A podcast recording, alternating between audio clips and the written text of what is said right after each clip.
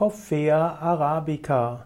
Coffea arabica ist die botanische Bezeichnung für den Kaffeebaum. Kaffeebaum wird auch bezeichnet als Kaffeepflanze. Coffea arabica hm, ist ein Baum, der äh, in den Tropen angebaut wird. Coffea arabica kommt aus, heutzutage wird angebaut in Arabien, in Afrika, in Mittelamerika und Brasilien.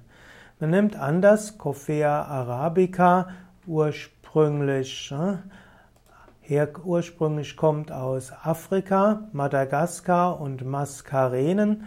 Seit dem 17. Jahrhundert wird in Europa Kaffee getrunken, wurde eben verbreitet durch die Araber und Türken.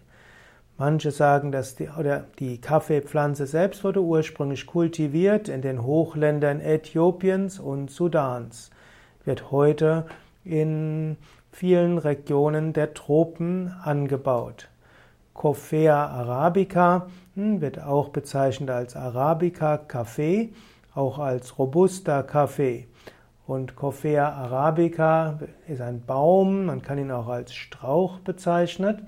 Daraus werden erstmal rote Früchte gewonnen. Die kann man, die sind erst grün, dann werden sie rot und danach werden sie geröstet und dann entsteht der Kaffee.